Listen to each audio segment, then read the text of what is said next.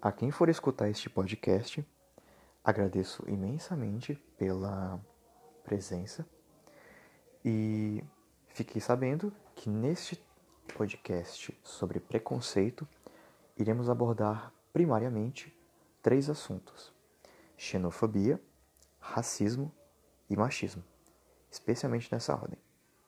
Obrigado pela atenção e aproveitem.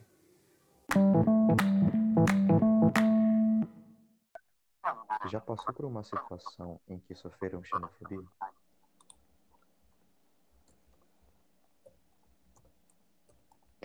Então, é, eu não fui o alvo assim, da, da xenofobia, mas já vi brincadeiras de mau gosto é, relacionada. É, por exemplo, quando alguém faz algo errado, é, ou, sei lá, e o, o amigo chama de amigo, assim, né? Uhum. Chama de, ah, sei lá, seu baiano. É, comentários desse tipo que remetem muito à xenofobia. Concordo. Só uma coisa, ah, você tá usando o microfone? Tô. O fone de né? É porque quando você fala, parece ter um eco na sua voz. Eu também tô me escutando, mas eu tô de fone. Hum. Herta, você tá de microfone também? De fone de ouvido, Tô, mas eu não tô escutando eco, não. Que estranho.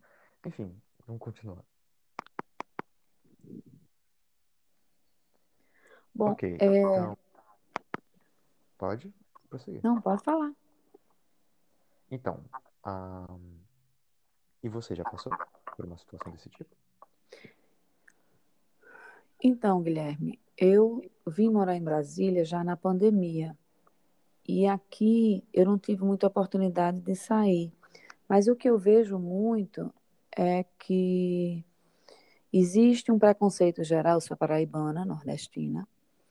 Então, existe um preconceito geral sobre o, o nordestino ele ser mais burro, é, menos, mais pobre, mais burro, mais, mais é, lento de raciocínio, né? Então, o que eu vejo é que, às vezes, a pessoa, eu tenho um nome que é o nome da minha descendência alemã, então, às vezes a pessoa olha para mim e faz, nossa, eu imaginei que você fosse loira, alta, Paraná. E, é, na verdade, eu sou baixinha, sou morena e sou baixinha, porque existe uma parte da Alemanha que, que as pessoas são mais baixas é, e morenas, né? Então, o que eu, o que eu vejo é que isso, de eu ser paraibana, as pessoas às vezes se chocam em relação a isso. Então, as pessoas se chocam porque eu tenho, é, sou formada em ciência da computação, porque eu sou advogada, porque eu tenho mestrado. Então, às vezes você, você até mesmo quando você está viajando para o sul, para o sudeste, para o centro-oeste, enfim, eu- já minhas, minhas irmãs moram aqui há muito tempo, então é, é, eu, eu venho muito, vinha antes de morar muito em Bra- em Brasília, então as pessoas às vezes fazem, falam assim, nossa, você não tem cara de nordestina, você é tão bonita, você não tem cara de nordestina.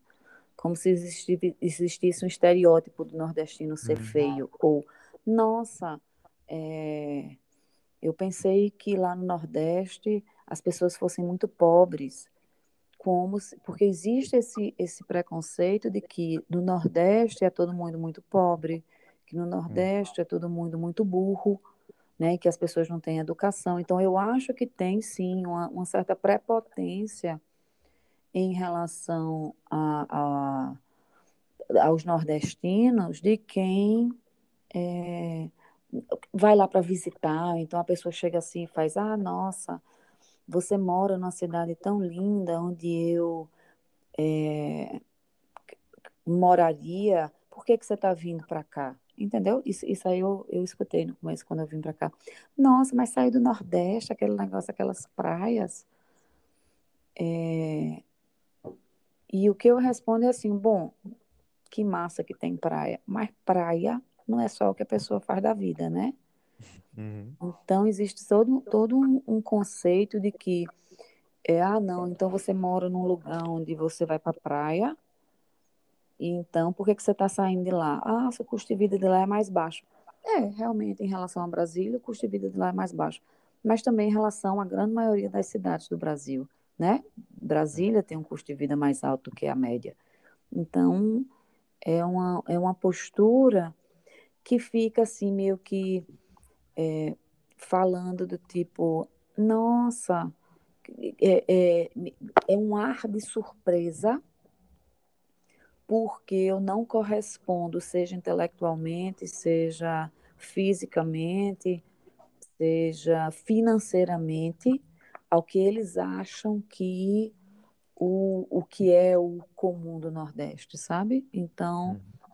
embora eu não tenha sofrido nenhuma situação agressiva de xenofobia, ela vem mais em, em, em comentários irônicos e surpresos. Uhum, com certeza. É, existe sim, eu, eu percebo que existe sim essa, essa, essa forma é, que, que diminui o nordestino, sabe? Que, que diminui os valores nordestinos, que diminui a cultura nordestina. Uhum. Então, falando sobre o São João, por exemplo, que é uma, uma, uma, uma festa cultural extremamente forte lá no Nordeste, é, o ano passado eu já estava aqui, me fizeram uma, uma piada do tipo, ah, não, mas Nordeste é só festa. Né? Não é. Está muito Não, longe disso. Então, existe toda essa, essa forma de enxergar o Nordeste de praia, de praia, de, de feriado, de não sei o quê, que corrobora com essa imagem de que a pessoa não trabalha, de que a pessoa não tem dinheiro, de que a pessoa não, não, não tem exigência na qualidade dos serviços. Às vezes eu vejo isso aqui em Brasília. As pessoas, os vendedores percebem que eu sou nordestina e é meio que assim, ah, não, se é nordestino não tem muita exigência, sabe? Então Uhum. tratam, eu vejo que tratam as pessoas que não têm o meu sotaque de uma forma melhor nas lojas, porque acham que uma pessoa daqui não é mais exigente no atendimento do que eu seria. Então, e você já passou por esse tipo de situação e ouviu esse tipo de comentário em diversos lugares, correto?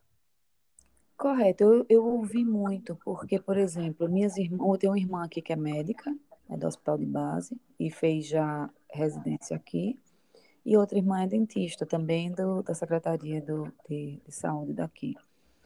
Então, elas são loiras, né? Porque, Uhum. assim, então, es- essa história de, nossa senhora, você é loira desse jeito, é nordestina? Ou então, nossa senhora, você, você, você é médica e é nordestina? É, elas passaram bem mais, porque elas estão aqui há mais de 20 anos, então, é, aqui elas viveram um, um- um preconceito mais velado, né? Uhum. 20 anos o preconceito ele era, ele era mais ocorria, ocorria mais e era mais velado. Então eu, eu escutei vários pessoas não, relatos dela. as pessoas não tinham muita consciência sobre o efeito que um, um comentário simples pode causar em alguém. É, a- a- eu acho que, que as pessoas não se preocupavam muito com a crueldade do comentário, né? Então você é, fazia uma, uma- um, um comentário cruel, né?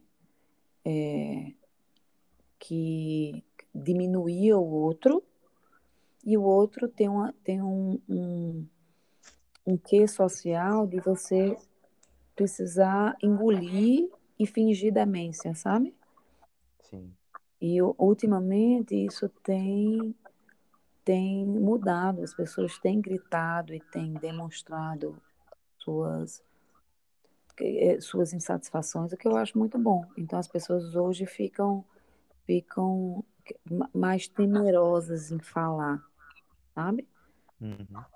Mas Uma coisa interessante sobre essa questão de descendência no seu caso, de descendência alemã, Uhum. é que, na sua situação, a sua descendência é usada como um motivo para te ridicularizar pela sua origem nordestina, Sim. mas em alguns lugares, como no sul do país, onde muitas pessoas possuem descendência europeia, europeia é, geralmente é zoado o oposto. Porque o que as pessoas mais comentam sobre e usam como motivo para tirar sarro é o modo como muitos sulistas é, têm extremo orgulho de sua descendência e esfregam isso na cara das pessoas. Só que no seu caso é completamente o oposto. Você não tenta exibir isso para as pessoas, mas elas ainda assim tocam nesse assunto como se fosse algo errado, sabe? Uhum. É uma questão bem complexa, para se dizer. É. É. É verdade. E na sua história de vida, você se lembra de algum momento em que você, um amigo ou algum parente já fez algum tipo de comentário assim sobre alguém? É, sendo, raci... sendo xenofóbico também? Uhum. Sim, eu acho que tem uma, uma, uma defesa, talvez, que também passa pela xenofobia do nordestino com o pessoal sulista, né? Uhum. É, tem uma piada de, de paulista, de que paulista é, é, é, é mais. É, tenta ser engraçado e não é. O que eu ouço de paulista geralmente é falando que eles vão morrer de câncer de pulmão. Ah, é? Por causa do, do cigarro. Não, isso aí eu nunca Da escutei, não. poluição. Ah, tá. É, nu- nunca, nunca escutei isso. Agora, por exemplo, eu, eu particularmente, eu reconheço que eu, que eu tenho uma, uma, uma ideia preconceituosa com o carioca. O sotaque carioca, para mim, me lembra malandragem, sabe? Uhum. E é engraçado, minha cunhada é carioca, então, é- e ela é uma carioca bem carioca. Então é, é muito engraçado, porque às vezes ela sai falando, e ela mora aqui também em Brasília, ela sai falando e eu percebo como o sotaque dela me remete a, a, a uma malandragem que carioca, sabe? Então, São estereótipos que foram sendo criados ao longo dos anos, né? exato. Talvez a sua impressão e o que a fala dela remete a você seja justamente um resultado desses estereótipos. Sim, sim. Realmente é bem possível. Creio eu que todo mundo num país é muito alvo de comentários e estereótipos sociais, assim. Porque a gente ouve essas coisas desde criança. É. E não apenas É, dos pais, mas de todo mundo. Com certeza. E, e eu acho que hoje em dia tá, tá- o movimento está tá, tá voltado para uma maior consciência. Até mesmo porque hoje em dia é criminalizado, então as pessoas têm mais cuidados. Mas é, existe, existe sim. Existe Eu ainda. vejo que muitas pessoas usam a desculpa de ah, era brincadeira, o ah, é, é meme, é, para tentar fazer uma brincadeira de mau gosto Hum, relacionado a muitas questões sociais.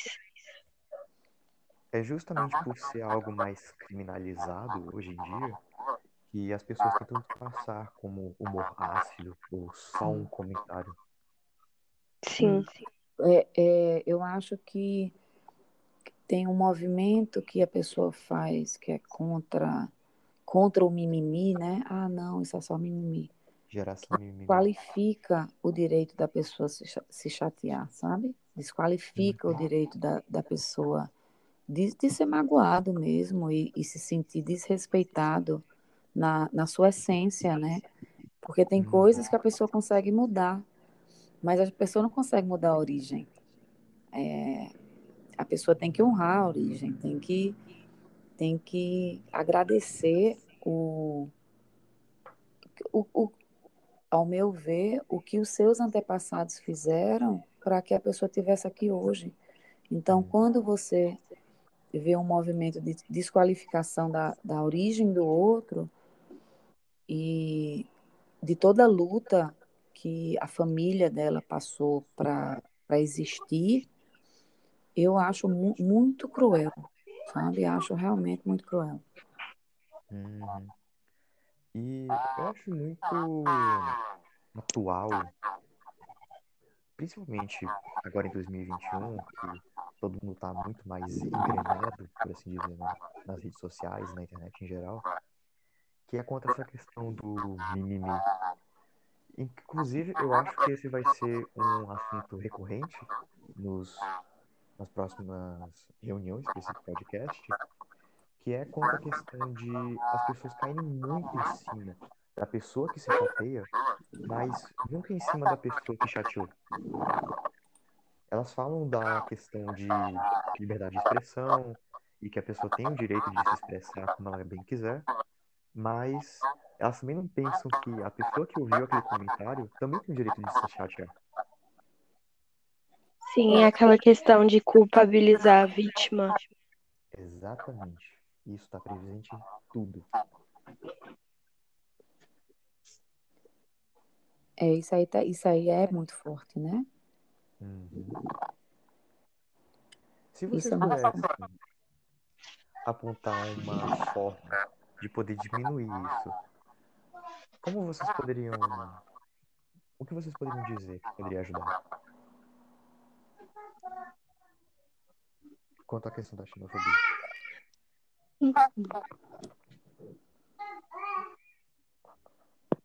Olha, eu acho que passa pelo respeito ao outro, respeito à diferença, respeito que o outro não necessariamente para ser é, visto como é, como merecedor de de atenção, de afeto, de reverência, ele precisa ser igual a mim. Então, eu entendo que à medida que a gente vai, e também tem uma parte aí também, sabe? É, a, a, o, o ensino, ele é muito ele é muito voltado à sua própria região, às vezes. Então, eu vejo que as pessoas dentro do, do das escolas é, dão pouco, pouca ênfase às outras regiões do Brasil. Uhum. Então, é, existe um, uma falta de conhecimento mesmo sobre a cultura das outras regiões, sobre os movimentos culturais, sobre os, sobre os movimentos é, que fazem, que fizeram com que o povo seja quem ele é. E aí eu estou lhe dizendo como nordestina em relação às outras regiões também. Então, é, muitas vezes você dentro da, da, da escola, você aprende sobre o Brasil e sobre o mundo só pro forme, mas não no, no, com a intenção de realmente entender e integrar esse conhecimento do, do outro. Que isso seja um pouco atrelado à própria educação, à, situação da educação no Brasil. Porque creio que se você perguntar para qualquer professor ou professora, com certeza iriam querer ter uma grade curricular que abrange mais culturas de forma mais aprofundada. Mas, infelizmente, a gente vê no máximo um estado, uma região. Sim. Sim. Bom, é, eu acho assim, que a gente sempre tem que começar por algum lugar, é, e acho que a maneira mais fácil de fazer isso é tentando se conscientizar, buscar, pesquisar, e conscientizar também pessoas próximas a nós que a gente vê no nosso dia a dia fazendo comentários é, xenofóbicos, mas que às, às vezes está tão atrelado, está tão, tão enraizado é, é, com o que a gente aprendeu desde pequeno que a gente nem percebe. E aí eu acho que com essa conscientização, uma explicação, falar, olha, isso não é legal, isso não é certo, também poderia ajudar bastante. Aquela questão de mude primeiro a si mesmo para depois mudar o mundo. Exato. É, eu concordo 100% com isso.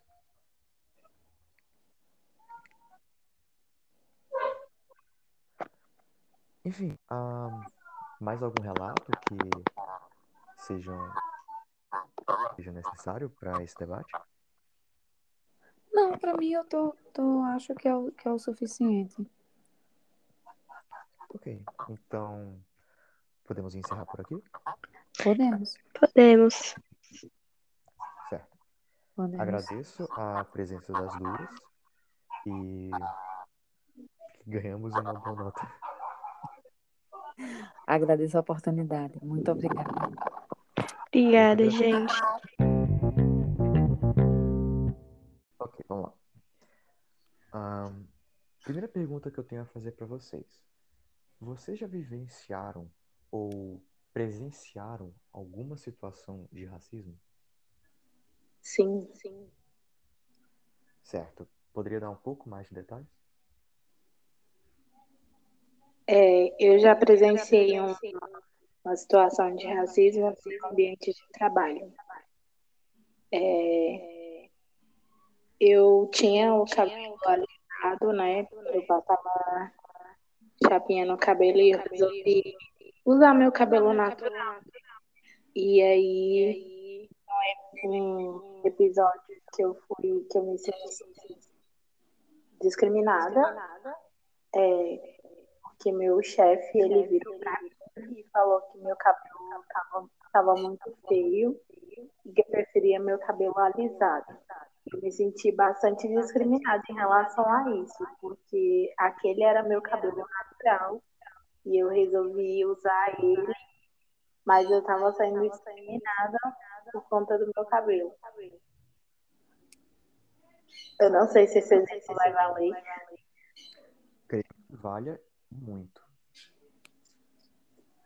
Porque vivemos em uma sociedade, aquela clássica frase, em que as pessoas com o cabelo desse tipo geralmente é, ouvem comentários desse tipo falando que o cabelo delas são feio, é feio, ou que prefere de uma certa forma, ou que devia passar alguma coisa, ou usar algum produto e etc.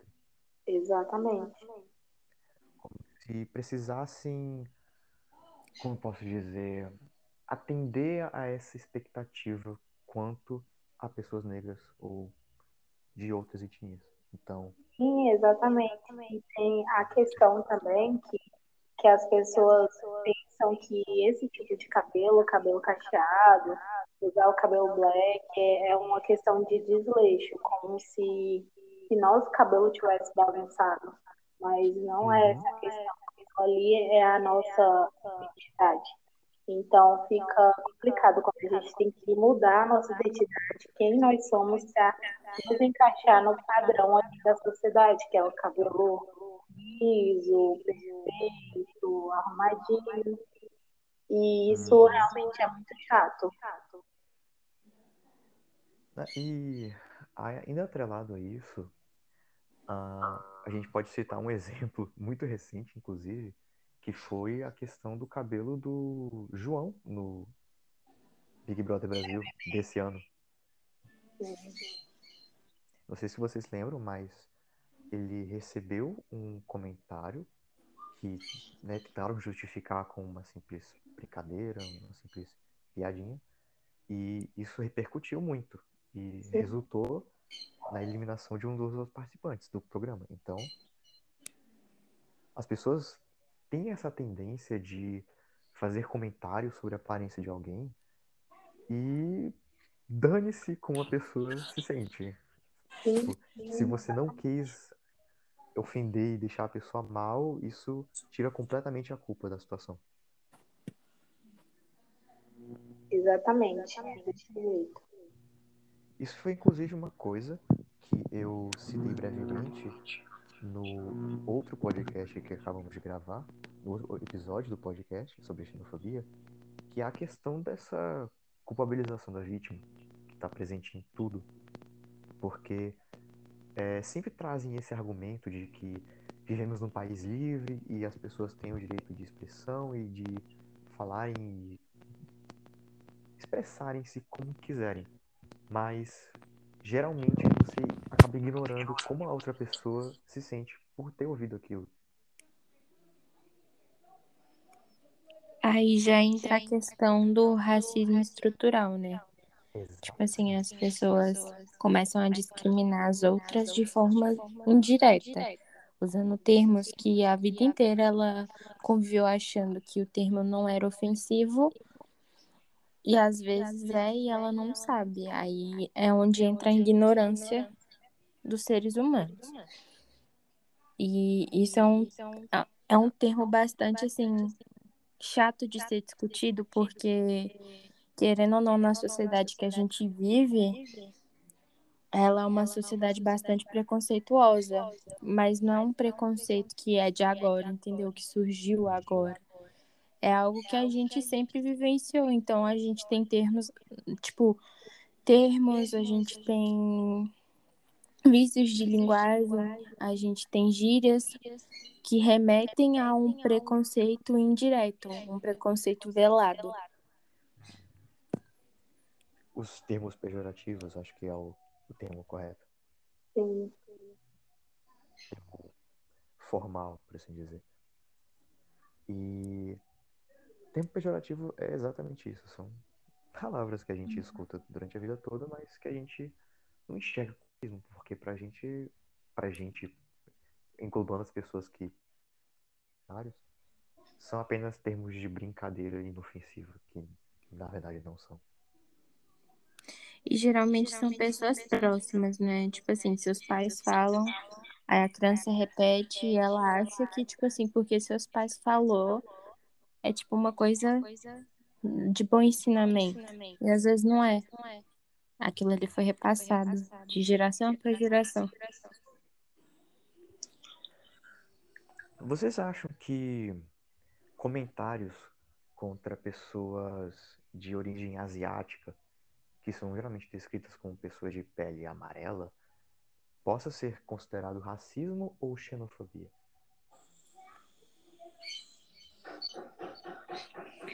Eu acho que pode entrar um pouco dos dois. Porque a questão dos asiáticos não é só a questão da cor da pele. Você vê eles sofrendo um certo tipo de preconceito pelos olhos puxados, pelas características étnicas, não só, tipo, a cor da pele em si. Eles sofrem um preconceito de forma geral.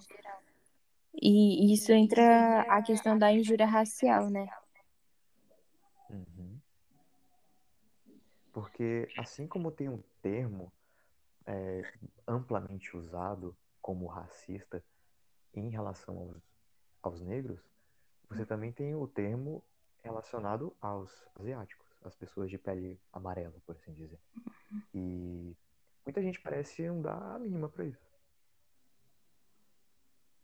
é ainda mais velado, é ainda mais é, acobertado do que o racismo que a gente vê em pessoas negras hoje em dia.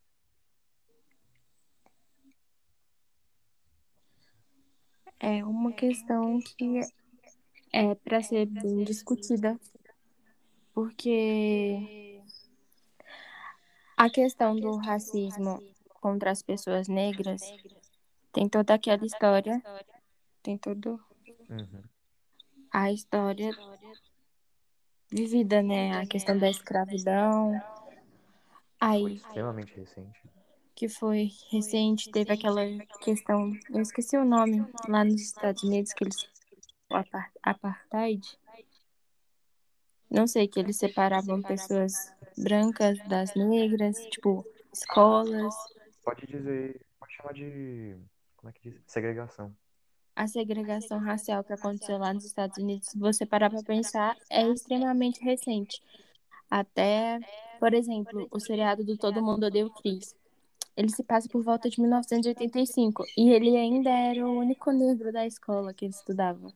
E até hoje, né, nos Estados Unidos, isso é bem, bem forte mesmo. É, Tanto que é, é bem difícil você ver casais de brancos negros lá. Eles, eles meio que dividem assim, os pretos dos brancos. Lá é uma questão forte mesmo, que aqui no Brasil já é uma mistificação, né? Tem muita gente, é, casais é, brancos com negros, é uma mistura já lá não. Lá é mas assim, eles já, já são mais preconceituosos em relação a isso. Assim. Eu acho que ainda tem que evoluir, tanto lá como aqui também. O Brasil ele é bem mais miscigenado do que os Estados Unidos. Ma- E por causa disso, é, essa questão racial nos Estados Unidos é cada vez mais problemática. E também entra a questão das próprias músicas. É, se você parar pra pegar algumas músicas, principalmente rappers americanos, Sim. eles objetificam muito e sexualizam muito as mulheres negras. Porque geralmente são mulheres que têm os corpos mais voluptuosos, são e eles ficam objetificando e sexualizando as mulheres negras. E tipo, a questão da miscigenação aqui no Brasil é uma coisa que é evidente, tanto é que aqui eles não sexual a questão da objetificação e sexualização da mulher aqui no Brasil acontece não só com as mulheres negras, mas com todas as mulheres. Por isso que o Brasil, eu acho que ele tá em um dos rankings que tem as mulheres, tipo assim, que, a- que o mundo inteiro idolatra, porque aqui, devido à miscigenação, a gente não tem muito essa separação, tipo, das mulheres negras e mulheres brancas. Geralmente tem as mesmas fisionomias, a maioria tem um corpo bonito, um corpo bonito, assim que eu falo. É, é não precisa ser voluptuoso, é um corpo bonito, entendeu? Tipo assim, ao ver de outras pessoas, porque a beleza é muito subjetiva. Mas o mundo inteiro eles objetificam muito as mulheres brasileiras, não as mulheres negras que nem lá nos Estados Unidos, que eles ressaltam as mulheres negras somente. Não é à toa que em quase todo filme em que o Brasil aparece em algum momento, sempre vai para algum take no Rio de Janeiro e mostra várias mulheres na praia. É, sim, Sim. a própria questão. Pode falar, Débora. Não, pode falar. A questão da. Eles ressaltam muito a questão das mulheres em praias e as favelas do Rio de Janeiro. Eles ressaltam muito aquela ideologia da menina pegando sol na laje, sabe? Eu não sei se vocês perceberam. Sim, é só isso que eles mostram, geralmente, do Brasil, Brasil é né? só o Rio de Janeiro. É, Rio de Velozes- Janeiro é aquele Veloz Furioso Operação Rio. Se você vê quando os caras chegam lá pra se encontrar lá naquele encontro de carros, eles colocam as mulheres, tipo, nível globeleza, tá ligado? muito, muito engraçado, porque eles passam a imagem da mulher brasileira naquele aspecto. E a gente sabe que quem é daqui, o Brasil não é só Rio de Janeiro ou São Paulo. É muito difícil você ver um gringo sabendo que a capital do Brasil é Brasília. Eles vão falar que é Rio ou São Paulo. É. É, eles vão falar, tipo, que é Rio ou São Paulo. Turnês de shows. Você sempre vai ver, tipo, Rio ou São Paulo. eu acho que a gente foi um pouco fora do assunto, mas É ainda um verdade. pouco relevante. Mas eu queria apontar uma coisa que foi mencionada brevemente sobre ser discutido. Como vocês acham que o assunto, o tema do racismo deveria ser discutido e abordado? Eu acho assim que, que deveria ser como hoje em dia a gente usa bastante as mídias sociais, né? Como Instagram, Facebook, Twitter. É, eu acho que deveria ser mais divulgado ainda. Porque, assim, existem muitas, muitas páginas, muitos blogs é, relacionados ao, ao racismo, ao tema, né? Mas eu acho que a gente poderia ter mais, sabe? É, colocar mais em pauta para conscientizar mais as pessoas, porque tem a questão daquele, é, daquele racismo mais retido, sabe? Porque tem muita gente que diz que isso não existe mais, que isso é coisa passada, mas a gente sabe que realmente ainda existe. Existe muito. Então, acho que deveria ter, assim, mais programas, mais é, coisas relacionadas a conscientizar as pessoas de que ainda existe e que é, pode estar ali escondido de alguma maneira. Eu acho que deveria ser assim. Na minha opinião, o que ajudaria muito a nossa sociedade evoluir nesse aspecto seria a questão da educação eles começarem a, a ensinar mais sobre o preconceito, sobre suas consequências, desde criança, desde a pré-escola, porque assim, se a criança ela vai crescendo sabendo que aquilo é errado, as vantagens dela não repetir, as vantagens não é as os in... eu não sei bem a palavra, tipo, as chances dela não repetir aquilo ali quando ela estiver adulta, eu acho que aumenta. Sim. utilizar as mídias sociais é um, uma coisa bastante importante, porque hoje em dia todo mundo meio que está conectado, mas a educação tem um papel fundamental nisso, porque às vezes os, a, os próprios pais das crianças não tiveram a mesma educação então, a criança aprendendo isso na escola pode repassar para os próprios pais, entendeu? Gente, ah. desculpa. Começar desde cedo já, né? É. Bem importante. Bem importante. Tipo, às vezes em casa não tem como ela aprender, porque, tipo, mãe e o pai passam o dia inteiro trabalhando, mas chega na escola Sim. e aprende, sabe? Bom, eu posso dizer, no meu caso, que o que me ajudou muito quando eu era criança a ter esse tipo de noção quanto as pessoas e ao mundo foi não a escola, mas a mídia que eu consumia. Uhum. E é um pouco surpreendente para mim dizer isso, porque eu sou do tipo de pessoa que defende que a mídia não necessariamente vai formar o caráter de um indivíduo, mas seriados, como todo mundo deu Cris, me ajudaram muito a ter esse tipo de noção sobre essas coisas. E quando eu chegava na escola, era exatamente o contrário do que deveria acontecer. Eu via muita gente fazendo comentários desse tipo, crianças mesmo, que aprendiam ou com os pais ou com outras pessoas. Sim, aí na escola deveria ser debatido isso. A educação brasileira é assim se a criança comete um bullying, algo do tipo, ela vai ser advertida. Mas ela não vai ser. É, ela não vai ter o um ensinamento do que ela fez que, ela, que foi errado. Ela só vai ser advertida e pronto. E às vezes uma punição, tipo, não faz a pessoa ter o conhecimento, entendeu? De que aquilo é errado. Então, nas escolas, é assim, a pessoa faz o bullying, ganha uma advertência, ganha uma orientação, tipo, não é ensinada que aquilo ali é errado, que aquilo ali pode é, ter consequências, pode afetar emocionalmente a outra pessoa, isso não é ensinado. A questão da conscientização, né? É a questão da conscientização tanto passada. Sim. Tanto por quem comete bullying, quem pela outra pessoa que é ofendida, né? Sim. Acho que tem que ter a conscientização de ambos os lados.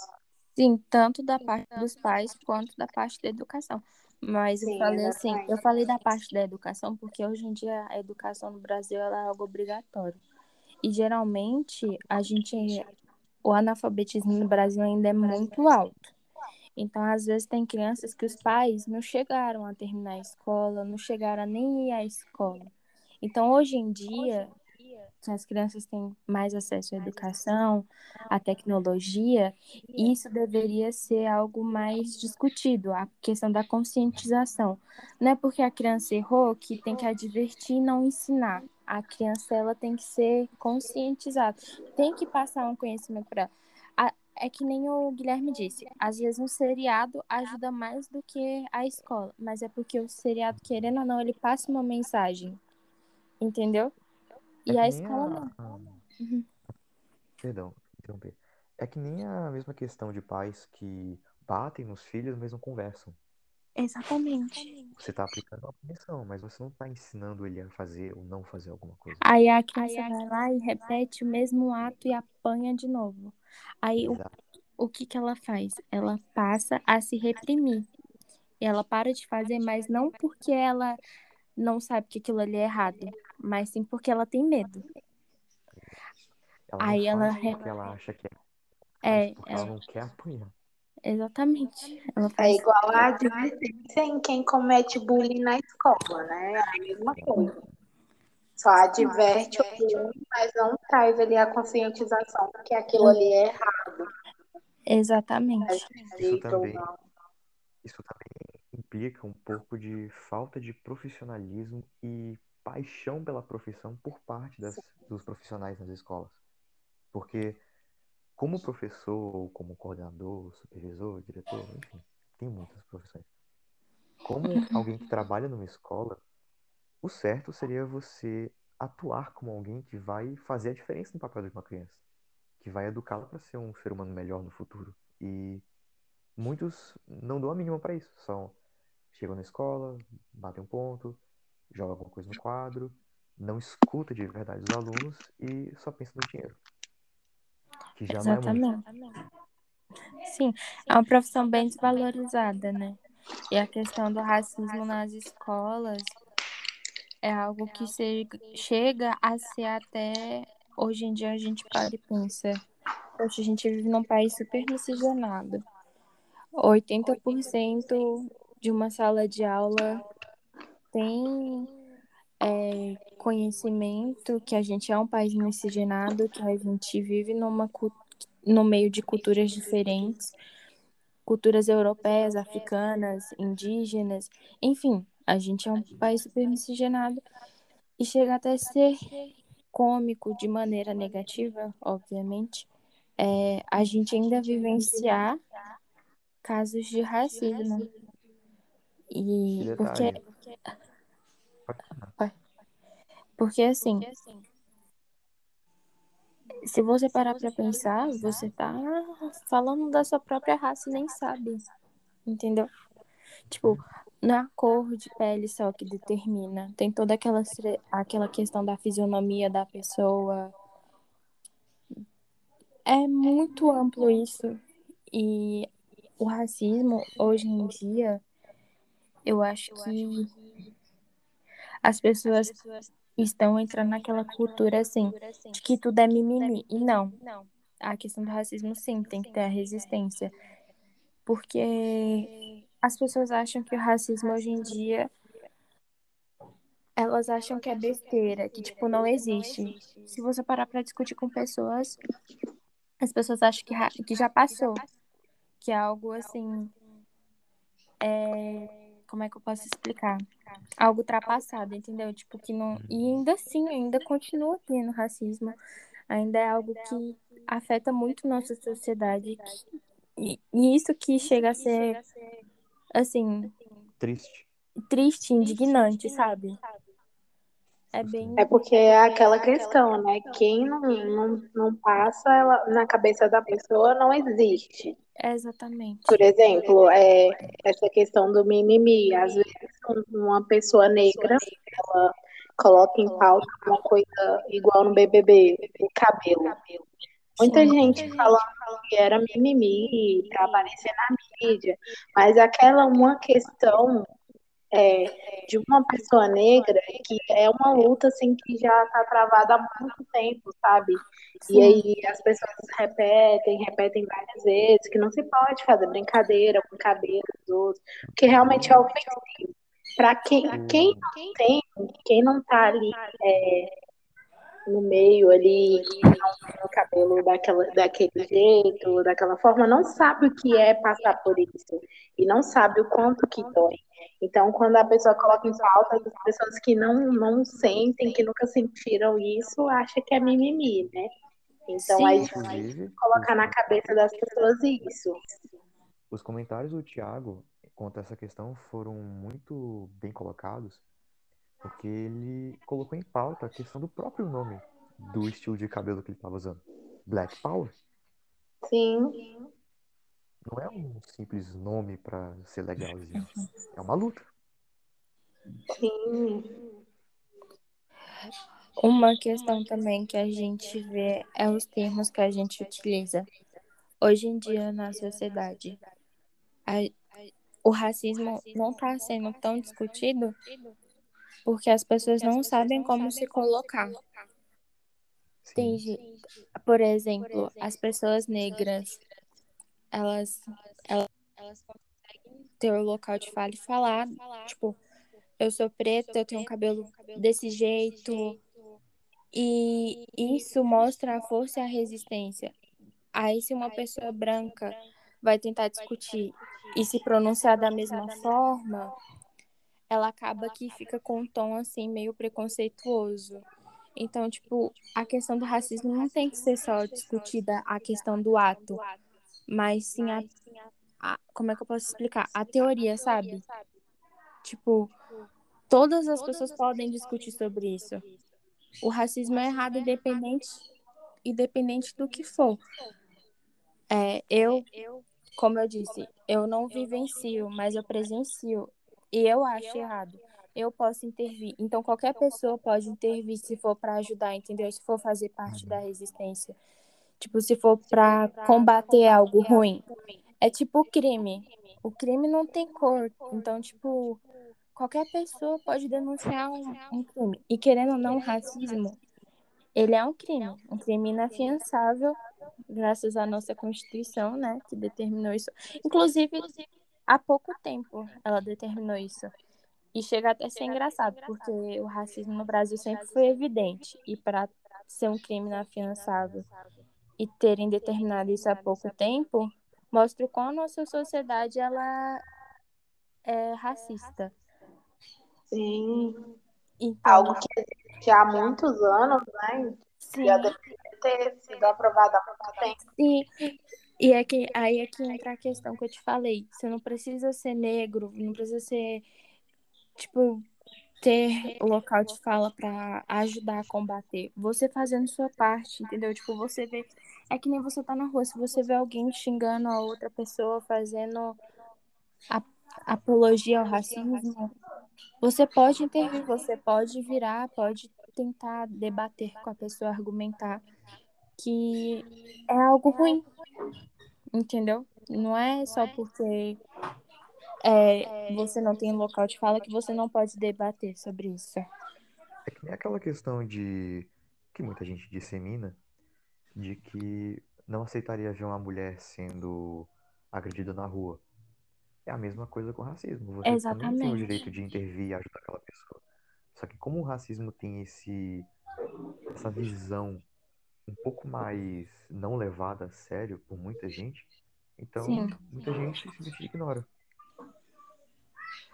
Inclusive, uma questão que eu pensei agora quanto a, a discussão e a disseminação do tema e da conscientização sobre.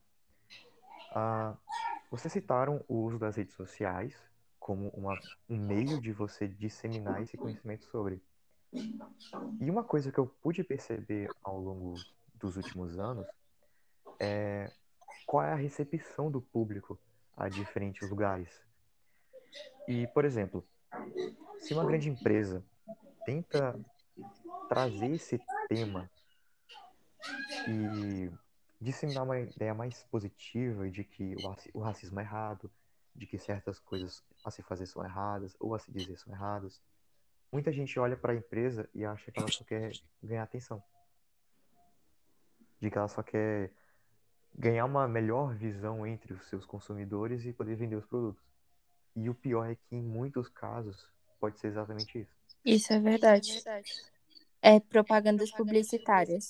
Se você pegar umas, publica... umas propagandas publicitárias, tipo, de 10 anos atrás, você não vai ver negro, pessoas negras. Aí, hoje em dia, se você pegar toda propaganda, tem uma pessoa negra, porque as pessoas começaram a notar esse racismo velado.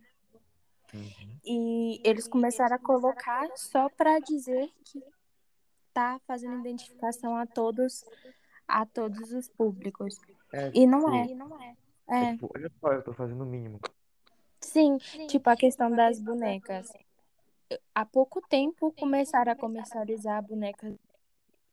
Eu falo isso porque quando eu era pequena, Eu nunca eu não tinha boneca negra. A minha boneca Sim, eu não tinha boneca negra. A minha mãe, ela comprava boneca de pano porque tinha pessoas que faziam bonecas de pano brancas, negras, amarelas, tipo de todas as cores. Sabe? Minha mãe comprava pra mim e A ela me ensinava. Sim, e ela me ensinava sobre isso justamente pela questão da, da familiar da, por parte de mãe, que é uma família que sempre sofreu muito preconceito, inclusive de, de dentro. Então, é uma coisa que, quando minha mãe comprava uma boneca industrializada, tipo, feita por uma indústria famosa, uma empresa famosa, não era negra.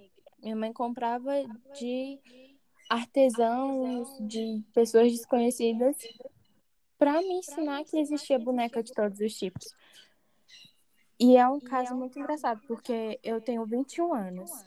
E se você parar para pensar, não faz tanto tempo assim, entendeu? Que eu tive, que eu só tinha bonecas brancas. 10 anos atrás. Então é uma coisa que é muito recente. No meu caso é mais recente ainda, porque a primeira que eu vi eu tinha 10 anos e eu tenho 17. Sim. Sete anos atrás, foi a primeira boneca negra que eu vi vendendo numa loja. E é muito recente. E eu falo essa questão das bonecas que é feitas sem ser de empresas é uma questão muito importante, porque você vê desde sempre, tipo, alguma forma das pessoas tentarem conscientizar, seja numa arte, seja numa crítica social, seja numa boneca feita de pano, e ninguém dá a mínima pra isso. Ninguém valoriza isso. Entendeu? Tipo, uma boneca Barbie com um carro conversível é mais valorizada do que um, um trabalho feito à mão. E aí que tá, né, essa parte mais comercial. É uma coisa também é, abordada quanto à comunidade LGBT. Porque muitas empresas usam a bandeira, as bandeiras LGBT, como uma forma de divulgação dos produtos. E por conta disso, muita gente não leva a sério os comentários que as empresas fazem. É a mesma Só que- coisa. Pode falar. Ah, se a gente não for pedir para que as empresas divulguem essa conscientização e pedimos para que, por exemplo, faculdades façam esse trabalho por meio das redes sociais ou qualquer meio de divulgação, as pessoas vão arranjar outra justificação para não levar a sério, que é a questão política. Porque se for uma faculdade particular, tipo a UDF, vão dizer que é uma faculdade de esquerda, que está promovendo uma discussão política e que eles só querem ficar contra a galera de direita no país. Hum, Contra o governo atual. Sim. Ou seja, sempre tem essa visão de que é, lutas sociais sempre são coisa de esquerda e que uma pessoa de direita não tem o direito ou nunca vai defender algo assim. A própria questão do feminismo também entra Também. nessa, entra nessa questão. Principalmente o feminismo. É, inclusive você ouve de mulheres querer, tipo assim, mulheres de direita, feminista é de esquerda, sendo que ela também é mulher. Então, tipo, É. não tem uma vertente pro feminismo direita. Entra em contradição. Aí, o ponto no qual eu quero chegar com isso é de que a gente não pode confiar nas grandes empresas para disseminação disso. Também não podemos confiar muito nas faculdades. Então, ficamos com a opção de nós mesmos divulgarmos isso. A conscientização. Sim. Uma coisa que eu foi abordada no episódio anterior é de que as coisas devem começar com a gente e conforme a gente toma consciência sobre uma coisa, a gente avisa ou conscientiza pessoas Hum. próximas e essas pessoas próximas vão fazendo o resto.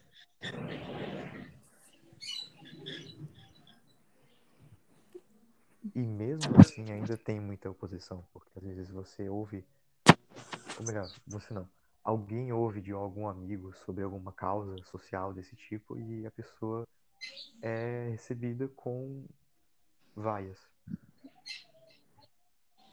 É o chato do rolê, né? É Por você. exemplo, eu já tentei defender o feminismo e eu fui taxado de esquerdista. Quando. Coisa, Fala uma disso, coisa né? nada a ver com a outra. Nada a Oi? ver. É, o feminismo é um movimento único. Ele não tá ligado a questões políticas. As pessoas que fazem essa ligação. E aí é que tem aquela questão de local de fala. Ah, porque você é um homem, você não tem local. Ma- Eu acho isso super errado. Porque ela estuda sobre. Ela pode debater o que ela quiser. Ela só não Uhum. pode impor aquilo como se vivenciasse. Ela É pode daí debater. E não é é daí que ligada nascem as palestras. É, e, no...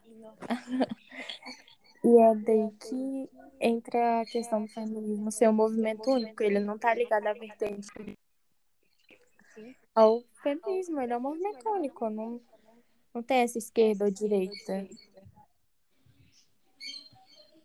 O Essas vertentes. formato ele Uhum. deveria ser semelhante a uma roda de discussão. Não é uma palestra na qual você diz como as coisas devem ser. Você tem que promover uma discussão e promover uma Uhum. reflexão sobre. Isso é verdade. A questão do racismo. Entra a questão da conscientização.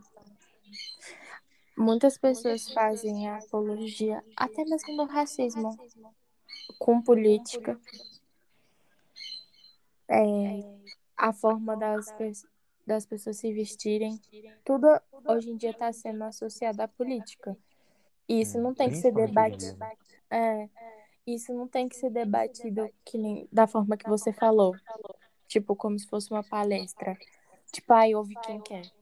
Não, tem que ser Uhum. discutido, porque eu acho que a partir de uma discussão as pessoas vão passar a ter o conhecimento. Se elas continuarem repetindo os mesmos atos, aí é quando a pessoa ela parte para uma ignorância extrema. Ela quer continuar da forma que ela é, errada. Uhum. E muita gente acaba tirando uma conclusão errônea sobre isso, de que, ah, porque alguém me falou sobre tal coisa, amanhã eu já vou começar a agir completamente diferente e por isso eu vou estar sendo forçado porque eu não Uhum. fiz aquilo por livre escolha. E na verdade, a discussão, a reflexão sobre algo, a conscientização sobre algo é uma coisa, é, como posso dizer? Ela leva tempo. É uma construção, né? Exato. Da mesma forma como a gente leva esses conceitos que a gente aprendeu de forma errada né, na infância e a gente vai evoluindo isso na nossa cabeça, o contrário também deve ser feito. A desconstrução disso também deve ser lenta. né? É que a gente tá no período que a gente tem que desconstruir os princípios passados para construir novos princípios e melhores. É uma frase bem clichê, mas hoje em dia as pessoas elas trazem discussões antigas para as atuais quando não cabe. Tipo, questões tipo dos nossos avós. Ah, mas na minha época não era assim. Tudo mudou. Tecnologia mudou. É, a forma de viver mudou. Pode falar. O que acontecia naquela época mais antiga, acho que dá pra dizer assim, Uhum. não é que não existiam pessoas que pensassem dessa forma. É, Claro, eram uma quantidade muito menor. poucas. Mas o que acontecia é que as pessoas ou eram censuradas, Não tinha ou. Uhum. elas simplesmente não davam a mesma importância. Sim. É a Mas mesma coisa quanto a quanto ao homossexualismo, por exemplo. É uma coisa que sempre esteve presente, na Presente. história da humanidade, mas sim. só por agora que é algo é debatido e aceito. E as pessoas que não tiveram acesso a isso no passado, acho que, tipo assim, hoje é um absurdo. E isso é uma coisa que a gente precisa desconstruir, né? Porque hoje em dia a gente tem liberdade e meios para conseguir debater e fazer com que a maioria das pessoas tenham acesso a esse tipo de discussão. Gente, desculpa. Ai, eu sabia que isso não ia certo. Eu acho acho- que nós Hum. chegamos num bom ponto pra encerrar, a não ser que Uhum. vocês tenham mais alguma coisa a dizer. Não, não, tá tudo certo. Ok. Azul de acordo? Débora? Tudo certo. Ótimo. Vocês já vivenciou ou presenciou uma situação de machismo?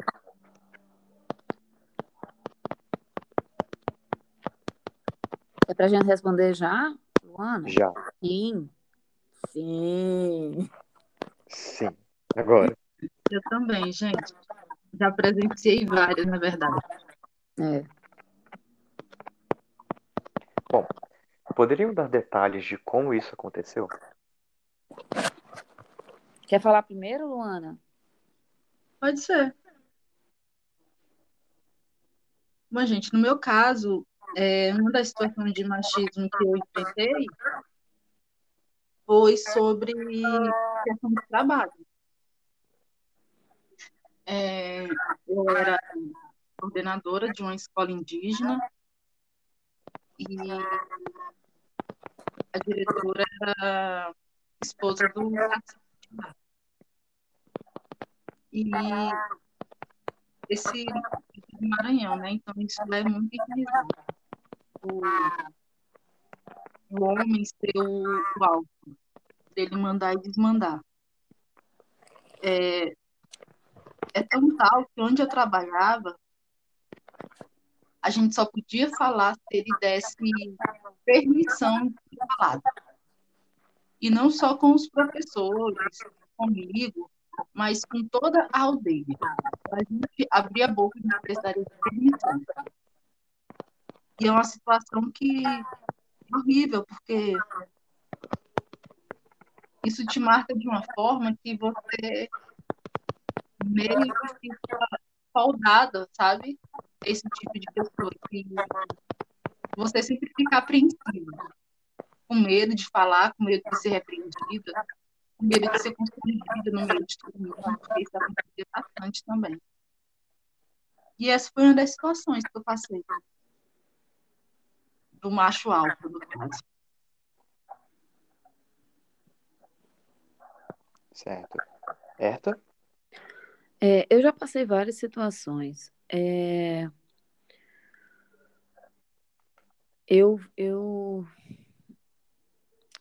já passei em entrevistas de emprego em que eu fui perguntada se, se eu era casada, como era a relação que eu tinha, se eu tinha filhos, se eu pretendia ter mais filhos, quem é que ficava com os meus filhos, minha filha, eu, na época eu tinha só uma, é, quem é que ficava na, com, a, com a minha filha quando ela adoecesse, se ela fosse para o hospital, se eu ia perder é, o dia de, de trabalho para poder ir para o hospital com ela. Então, no ambiente de trabalho, eu sofri várias, várias situações de machismo. A minha primeira formação é em ciência da computação, então eu trabalhei um pouco na área, e na área de tecnologia, isso há uns 20 anos atrás, tinha muito preconceito, com eram poucas mulheres na área de tecnologia, então o mercado de trabalho era muito, muito masculino.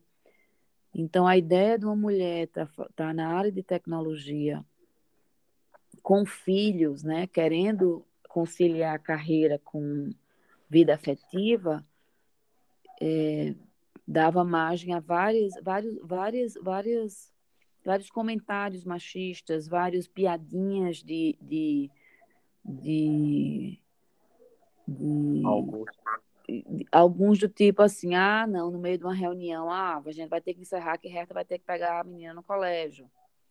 Entende? É, olha, ah, se acontecer, se acontecer alguma coisa na minha casa e minha filha me ligava, ah, tá vendo? Tá com probleminha em casa. É, não está conseguindo. É como se me disse a nossa capacidade por, por nós termos uma família, né? É, é. Medindo para ruim, né? E também, é. e também tem o contrário, porque se você, eu tenho mulheres da, que, que, que eu conheço, né, que estão com 50 anos, 40 e poucos, 50 anos, que é a minha faixa etária, que, que são da área de tecnologia e se formaram na minha época e eram minhas amigas e ainda são, e algumas optaram por, por é, se dedicar apenas à profissão. E aí elas vivem outra coisa, que é assim, ah, não, tá vendo a encalhada. Ah, não, essa daí é muito problemática, porque não, não conseguiu ter família, não conseguiu ter filho. Então, eu vejo que hoje a mulher fica num, num, num, num, numa gangorra, praticamente, entendeu? Se ela tem filhos e tem família, então é um problema porque ela não pode é, se dedicar à vida profissional, porque isso desmerece ela profissionalmente. E se ela não tem, isso desmerece ela pessoalmente. Então a mulher fica oscilando nesses, nessa, nesses dois extremos. E eu vejo muitas é, pessoas nessa angústia de, de como é que eu vou conciliar essa vida. É, e eu tenho é, vários relatos de amigas minhas hoje que tiveram que é, se dedicar menos, escolheram dedicar menos à carreira, porque o, o, não tinha marido que, que desse o suporte necessário para elas serem profissionalmente mais bem-sucedidas do que eles. Então, é, é como se você tivesse que fazer uma escolha entre é, ser boa profissionalmente e se dedicar, né, ter toda a dedicação necessária para a vida profissional, ou ser é, presente na, na família. Então é muito difícil isso. Eu tenho, tenho, tenho amigas que são diretores de multinacionais e elas praticamente não, não, não, não têm vida, elas tão, vivem nesse, nesse, nessa né, né, né, driblando é, filho, carreira, tentando conciliar é, a vida doméstica com a profissão e não é fácil, não é fácil. Eu não vejo homem passando por esse sofrimento, sabe? Tem reunião de, de, de filhos no colégio, a mãe não pode ir, nossa, tá vendo que mãe relapsa? Tá vendo que mãe relapsa? Entre, uhum. entregou a filha a babá, entregou a filha, a filha criada ao Léo, a filha nem reconhece a mãe, entendeu? Então é, é um. E ninguém fala isso do pai, sabe? Ninguém fala se o pai vive trabalhando e que o pai não, não vai para a reunião dos pais e que não. Tipo, tem essa visão de que mesmo que o cara ele seja bem sucedido, tenha uma vida muito bem formada, de que não é obrigação dele se dedicar à família, de que isso é não obrigação. É é como se fosse um favor, sabe? Uhum. É, ainda, e é uma pena, porque ainda se vê isso, que é considerado um favor, é uma, ah, nossa, que, olha, nossa, que, que, que marido bacana que eu tenho, que ele me ajuda com, as, com a tarefa doméstica. Como se, se ele fosse um hóspede dentro da própria casa, entendeu? Mas isso acontece muito, cara. Muito. E, e é assim, e tipo assim, as pessoas colocam o homem no pedestal se ele ajudar a mulher nas tarefas domésticas, se ele acompanhar a educação do filho, mas esquecem que isso, isso também é obrigação. Eu acho que é um trabalho em conjunto. Sim, Filho é um projeto em conjunto, né?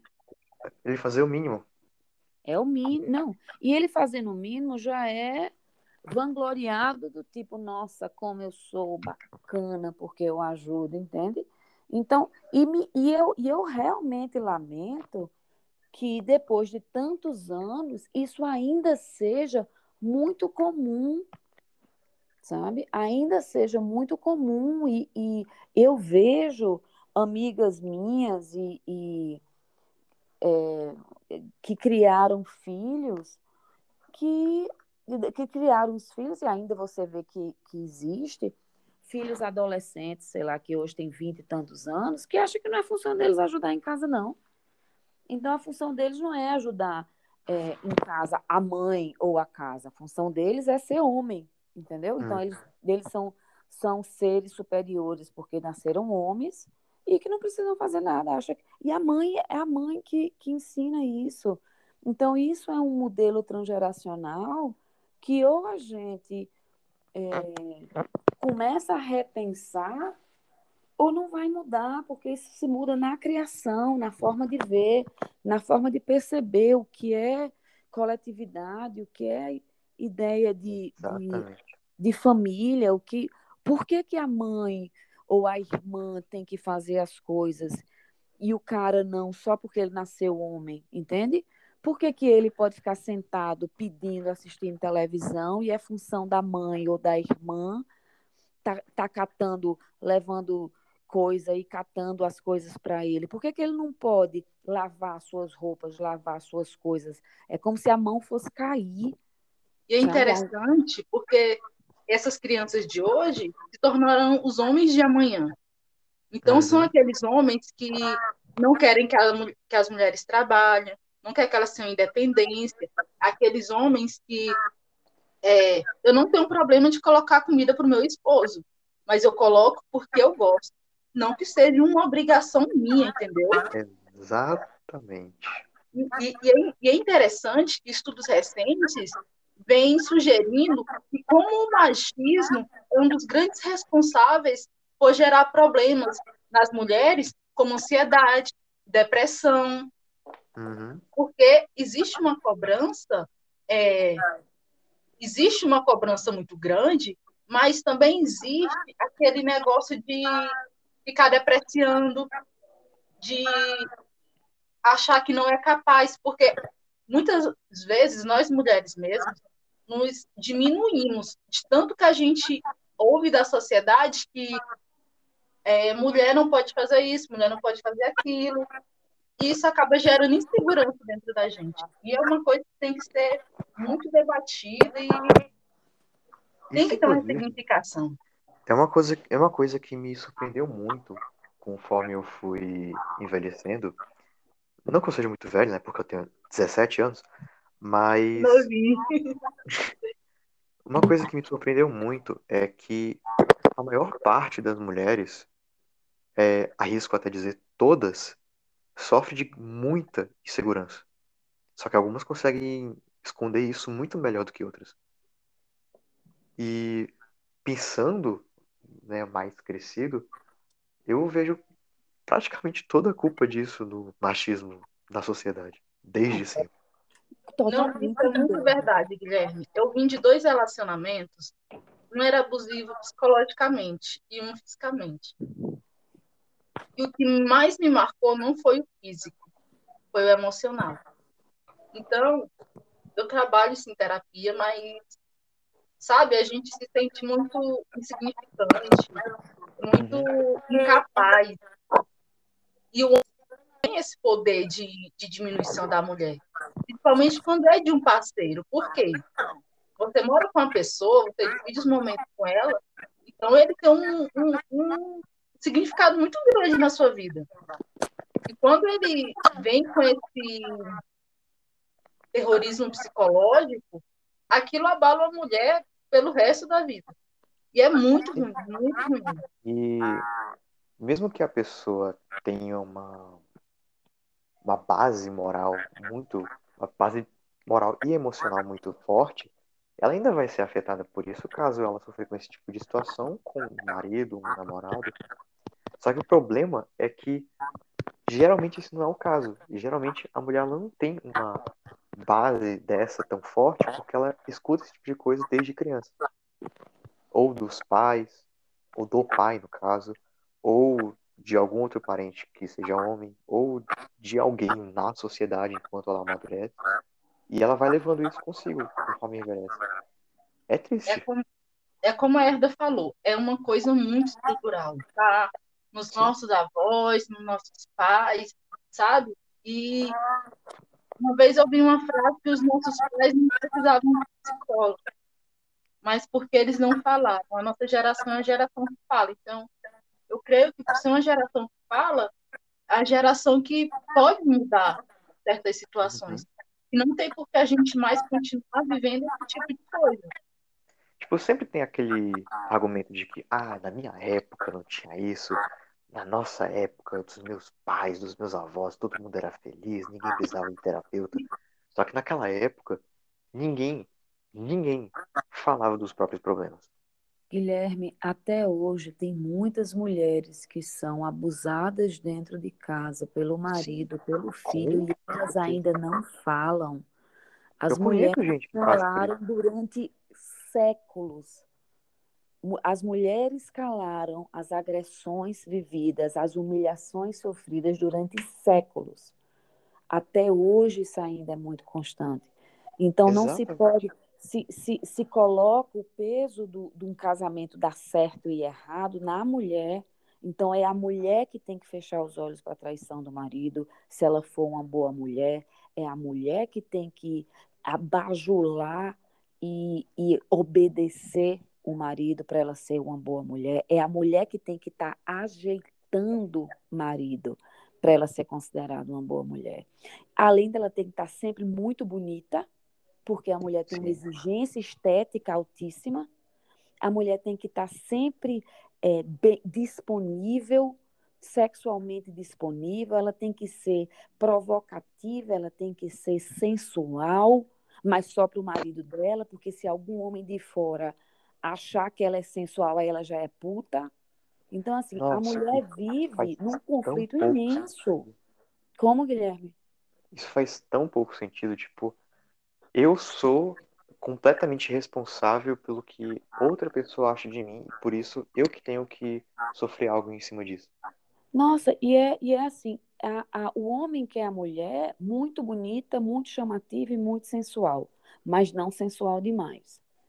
Entendeu? Para hum. ninguém, para não correr riscos de que ninguém vem em cima da mulher dele. Controle Porque no corpo, se dela já é da roupa, controle no cabelo. Exatamente.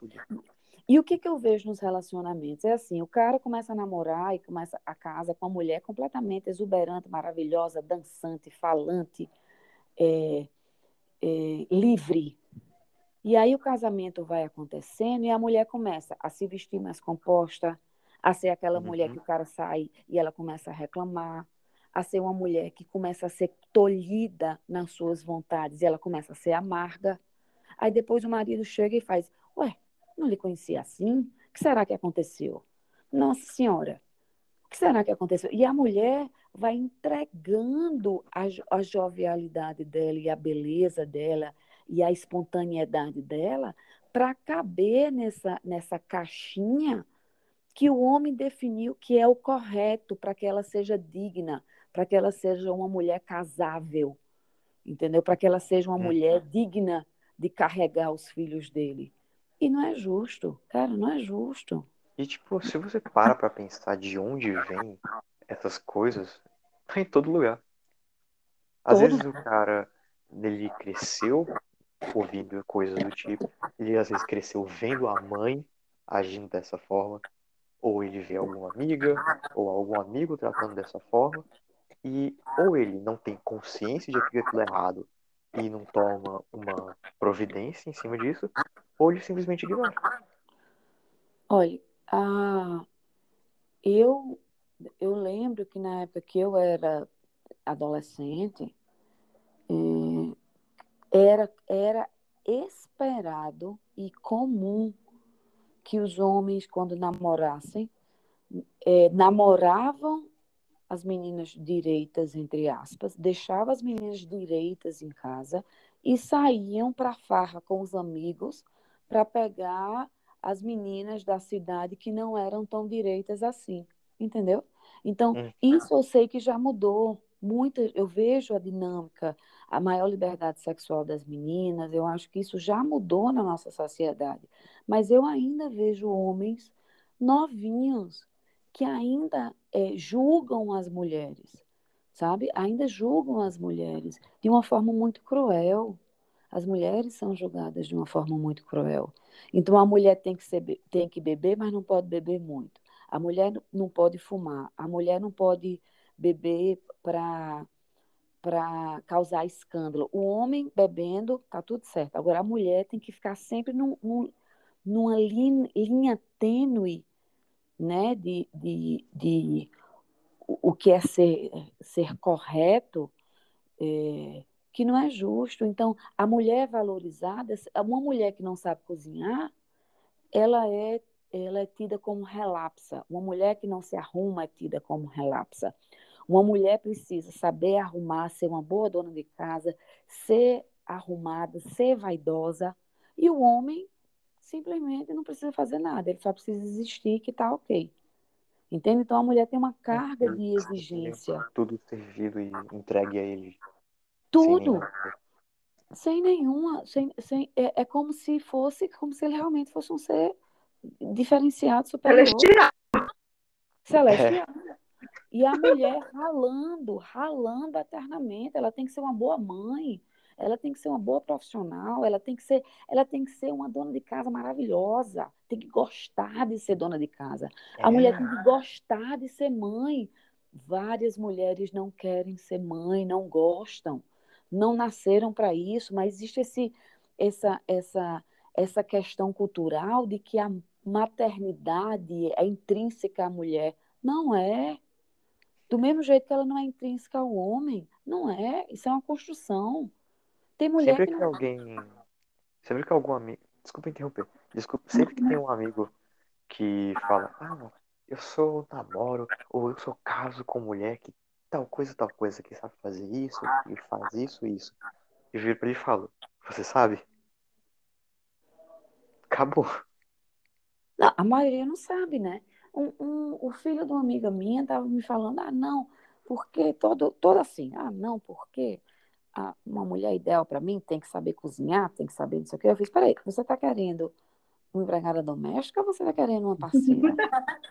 É porque as pessoas com a mulher com a, com, com a empregada doméstica. Pois é, então os caras ah, se acham no direito de, ah, não, porque se ela me ama, é prova de amor, eu estar tá sentado e ela tem que estar tá me servindo, a mulher tem que ser servil. É, aí você vai e pergunta, tá, e qual é a sua prova de amor? Então, então tem, tem, tem umas, tem umas, tem umas, umas, umas é, posturas que eu, que eu ainda não acredito que esteja valendo nos tempos de hoje, sabe? Gente, mas sabe o que, é que eu acho sobre isso? Eu acho que o maior culpado disso acontecer somos nós. Com Porque é, é, era para eu como mãe, o que é que eu tenho que ensinar para o meu filho? A fazer as tarefas de casa. Porque quando ele casar, ele vai ter uma mulher, não vai ter uma empregada. Sabe?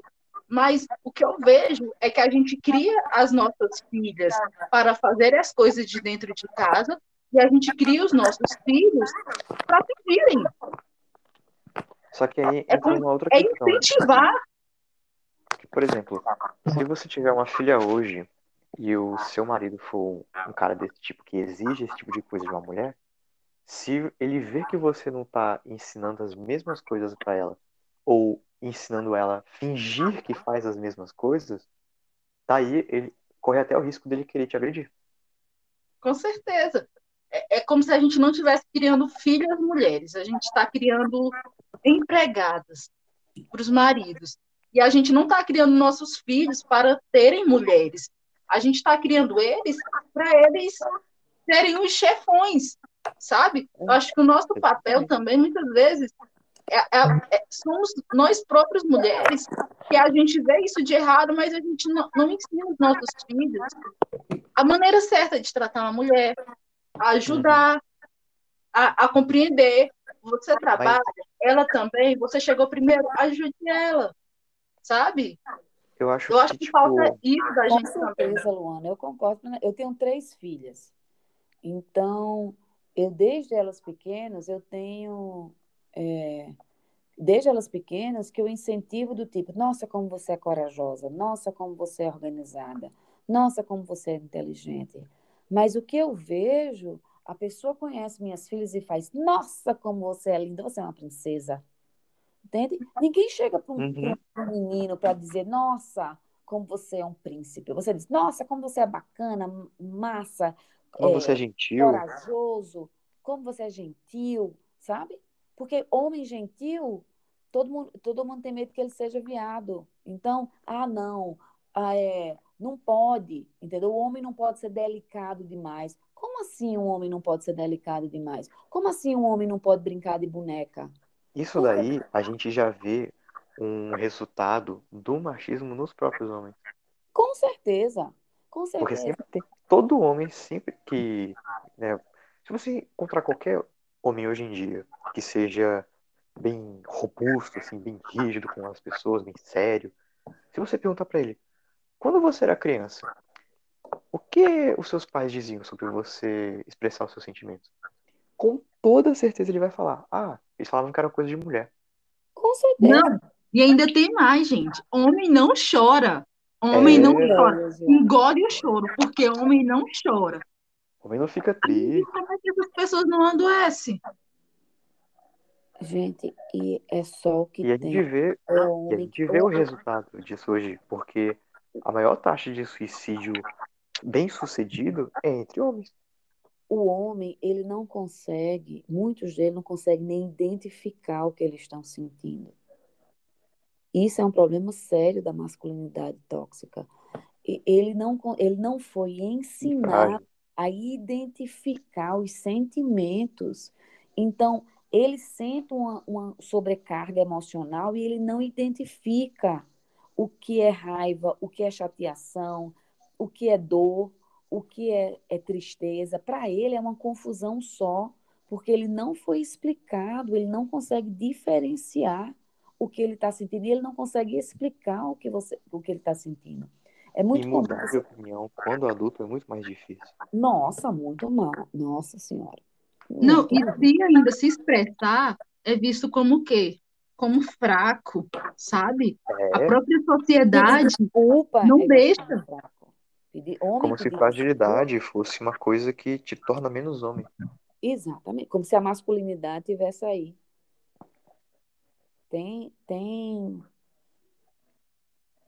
vários, é, vários pontos que a sociedade sobrecarrega emocionalmente o homem, porque ela tira o direito dele de, de, de ser humano, né? O homem tem que estar sempre robotizado, é, e frio, e é muito cruel, muito cruel, muito cruel. A, a, a sociedade é cruel com as mulheres, mas tem essa parte de muito crueldade com essa exigência masculina também.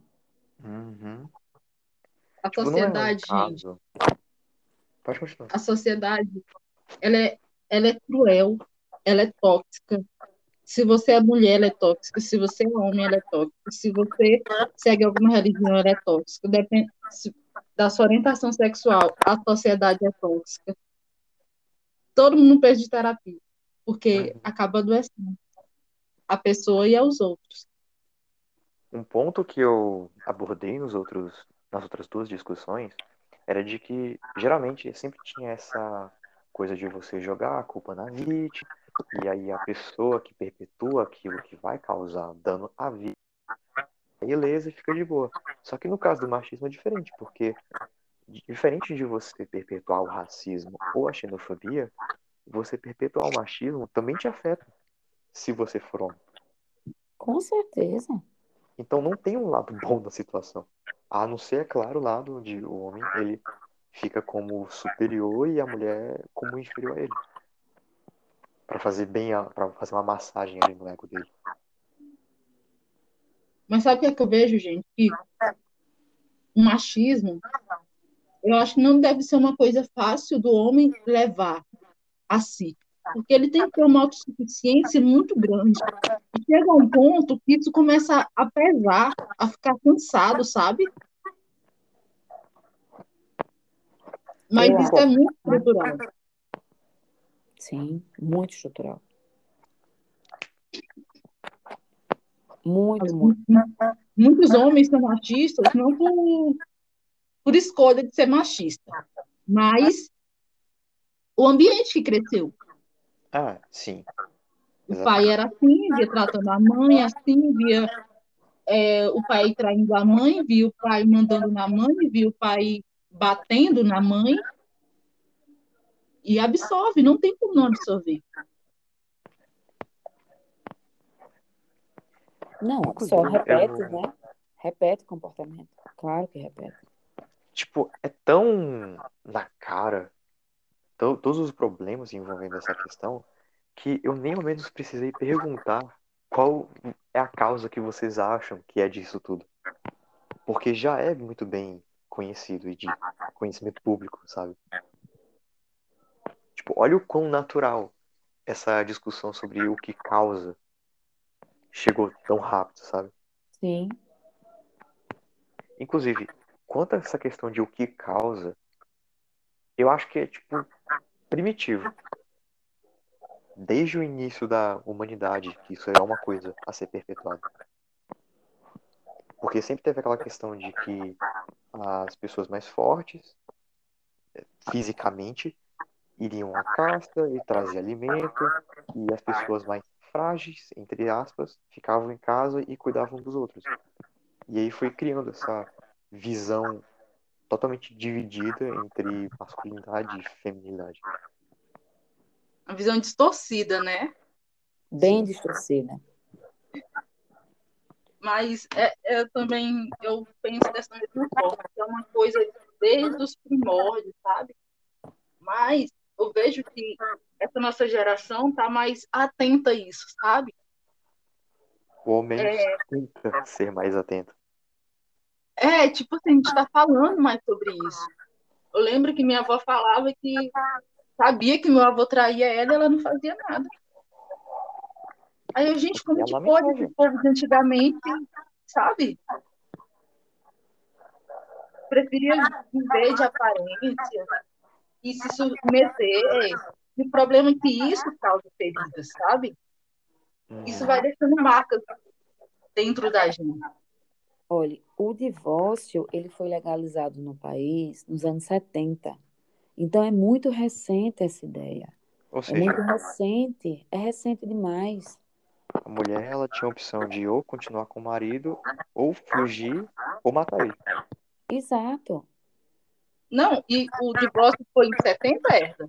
Foi. anos Mas, em 70, as mulheres divorciadas era visto pela sociedade. Não. Meu Deus do céu!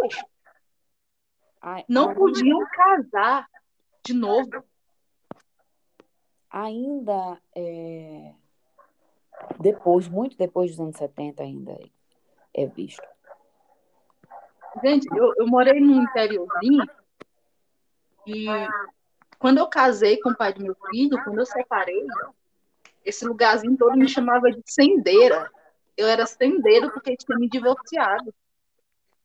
Sabe, a, a, a sociedade ainda hoje recrimina. Todo mundo, as pessoas me olhavam assim, ó, lá vem a sendeira. Tipo assim, Ainda uma pessoa sem valor. O marido dela traiu ela, mas ela que é sem valor.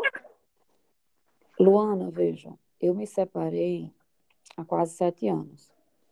E é, minhas amigas do colégio, que estudaram comigo no, no fundamental e ensino médio, os maridos proibiram ela de sair, proibiram elas de saírem comigo porque eu era uma mulher separada. Então, as minhas amigas que foram minhas amigas da vida inteira, a partir do momento que eu não era mais, não era mais casada, elas não podiam sair só comigo, porque eu ia. É como se a gente perdesse o valor, né? Gente, Como é, se você é- fosse induzi-las a se separar Uhum. também. não, e atrair e, e a fazer milhões de coisas que elas santas, porque eram casadas, não não não fariam, mas fariam sob má influência minha. Então, a- isso ainda é recente. Isso não é uma coisa de a minha avó dizia isso. Isso daí eu vivi na pele. Eu passei 20 anos com o pai das minhas filhas e vivi plenamente essa história desse casamento social. Quando eu me separei, é, isso foi um, uma, uma, um choque de realidade para mim, porque eu não sabia que ainda existia tanto preconceito, porque eu, eu particularmente tinha várias amigas que já eram separadas e no, na minha relação isso nunca foi motivo de isso ser questionado, né? A vida Hum. pessoal das minhas amigas nunca foi questionado, mas eu vivi isso eh, com outras amigas do colégio que os, os maridos simplesmente não permitiram mais que, ela, que elas saíam, saíssem comigo, mesmo que fosse para tomar um café, não é para tomar um chopp na sexta-feira, não. É um café.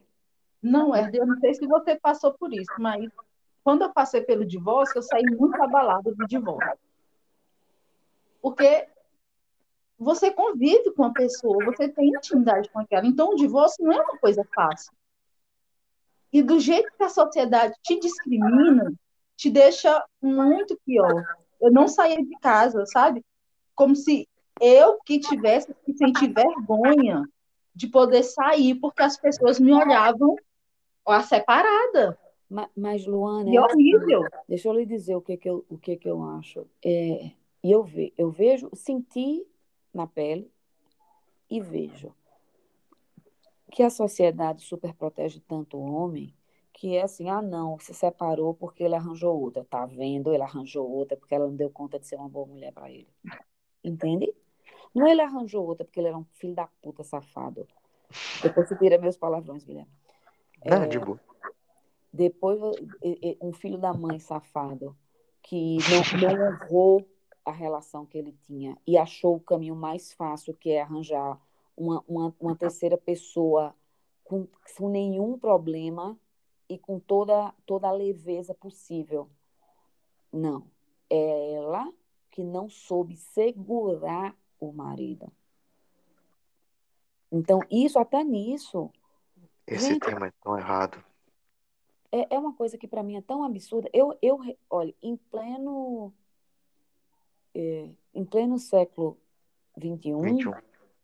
eu, eu recebi a seguinte frase: Nossa, se nem seu marido lhe quis, qual é o homem que vai lhe querer? Entende? Ouvi E eu- muito isso. E demais. E isso era da família, viu? Da família. E da família. Então, isso é uma coisa, isso, isso para mim é uma coisa absurda. Agora veja, é, isso eu tendo uma mãe engenheira, um pai engenheiro, vindo de uma família que teoricamente eu tinha uma mãe Estudada, né? estudada, com, com tias estudadas, entendeu? Com uma família é, feminista, né? Com, com as tias formadas, com carreiras. Opa, a gente vai tocar nesse assunto. E mesmo assim, e mesmo assim, eu escuto esse tipo de coisa. E a vontade que eu. Não, merda. É, te interrompendo, eu passei por uma situação. é, quando eu saí do meu relacionamento abusivo, isso é muito interessante, cara. A errada era eu. Pois é, é sempre errada, mulher. A mulher é errada. Culpabilização da vítima. Não faz o menor sentido. Não, e assim, eu eu entrei no relacionamento, eu não sabia que a pessoa era do jeito que era. Então, quando eu fui saber, eu já estava no meio. No início, você dá o põe o pé para trás. No meio é muito mais difícil você sair. E o que eu recebi de julgamento, porque a errada era eu. A errada era eu que me submetia a isso. Mas ninguém, percebe, ninguém percebeu que. Eu acho que as pessoas acham que é. Ah, ela se submete a isso porque quer. E é um ciclo, gente. E ciclo, ninguém quebra ciclo. Deixa eu dormir, acordar e quebrar um ciclo. Gente, eu tenho uma coisa que eu vejo muito acontecer é de agora mais com o uso da internet, de caras que mandam mensagem para alguma terceira pessoa procurando algum caso extraconjugal Uhum. e a mulher tendo consciência disso, né, a terceira pessoa manda um print da conversa para a mulher do cara e a mulher do cara culpa a mulher e não ele. Não, é, é o cara que tem o vínculo, é ele que tem que ter compromisso, e é e o problema é não é do cara, a responsabilidade não é do cara, não, é sempre da mulher. É assim. É impressionante. As próprias mulheres Deveria colocam ter- culpa nas mulheres. Sim, deveria ter próprias essa mulheres. união, sabe, para que as coisas mudassem, mas acabam que muitas das vezes elas colocam a culpa em si mesmas. Olha, a- as próprias mulheres, elas julgam as outras mulheres. Então, assim, quando uma mulher trai o, o, o companheiro com o homem, o homem é o garanhão, porque ele conseguiu fazer com que a mulher traísse, e safada é a mulher que traiu, certo? Quando é a mulher, uma mulher que entra como terceira pessoa, ela é a safada. E o homem é o santo que foi. é, Traído. Agraciado por uma Que- paixão. não, que foi, a- que foi agraciado, não. Que foi lubridiado pelo demônio em pessoa, que é essa mulher. É como, é, é como assim. Ele é. Eu vou lá onde o Guilherme coloca uma arma na cabeça dele para mim me relacionar com ele. Não, Olha a então, mentalidade. o, o homem é, o homem é o- a criança infantil, coitadinha, que foi lubridiada por uma mulher vilã, é, cobra, e ele, coitadinho, não pôde se defender, porque ele, coitado, Inocente. ele é inocente e ele não tem, é, ele, ele não consegue responder pelos seus atos, porque ele nasceu homem. Isso aí já Então- fala muito da questão da objetificação da mulher, porque ela é tratada como um prêmio, Com certeza, totalmente. como algo a ser mostrado, olha só, eu conquistei. Guilherme, ainda hoje as mulheres são tratadas feito um prêmio. E elas são tratadas. é, os homens ficam com mulheres para dizer que pegou. Uhum. Tá vendo? Peguei fulano. Peguei, essa mulher. Sabe qual que é o pior? Eu, né, quando eu tinha 10 anos, que eu fui adiantado dois anos na escola, praticamente todo mundo na minha sala tinha 12. Sim. E desde essa época eu já via as pessoas, né, divulgando esse tipo de conscientização. Olha só, vamos sair numa festa, pegar muitas mulheres e é isso aí. Somos homens maravilhosos. Uhul. Sim, exatamente assim. Olha só Pra como eu sou garanhão. bacana, tem que ser assim, tem que ser o homem pegador.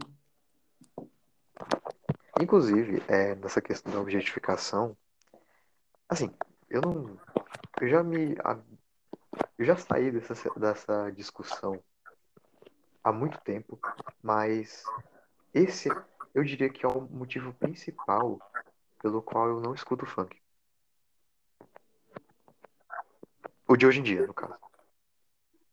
Porque dá pra perceber em muitas, quase todas as letras, que a mulher é sempre tratada como um objeto sexual. Todas. E, tipo, não passa disso. Todas.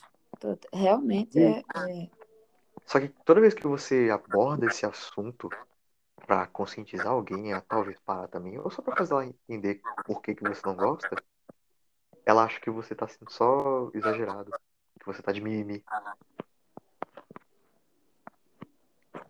É, é, é, é, é impressionante isso, sabe? É realmente impressionante. Ah, e sempre tem um argumento. Eu não escuto pela música, eu escuto pela batida. Só que aí você pensa, pô, se as pessoas, se os criadores desse tipo de conteúdo sabem que ninguém presta atenção nas letras não liga, eles vão colocar o que eles quiserem lá. E por conta de coisas desse tipo, que a gente teve em 2018, se não me engano, uma música que fazia apologia ao estupro. Ah, não tô sabendo disso. Era Surubim de Leve. O nome da música. Nossa Senhora. Falava sobre embebedar a mulher, tacá-la na cama e depois tacá-la na rua. Não, gente, mas se vocês prestarem atenção n- nesses funks de hoje em dia, tudo é apologia à diminuição à, à mulher. Sim, todos. E, e, e- não. E o, o pior, Guilherme, é porque as próprias mulheres cantam Sim, achando um deles. Aí eu, meu Deus do céu, esse povo é muito alienado, só pode? Tipo, elas bebem, elas escutam, elas que correm atrás de muitos caras que gostam desse tipo de música e que escutam no dia a dia. Tipo, não tá ajudando. Nenhum Não tá ajudando. As próprias mulheres não ajudam a gente ser valorizada. Tipo, eu eu defino demais, mas essa é uma coisa que eu aponto como autossabotagem. Porque não Sim. tá ajudando e só tá, na verdade, piorando a situação. Qualquer outro comentário que você fizer contra a questão do machismo pode ser anulado por conta disso. Só que por ser uma demonstração cultural e artística, aí as pessoas passam pano. Com certeza.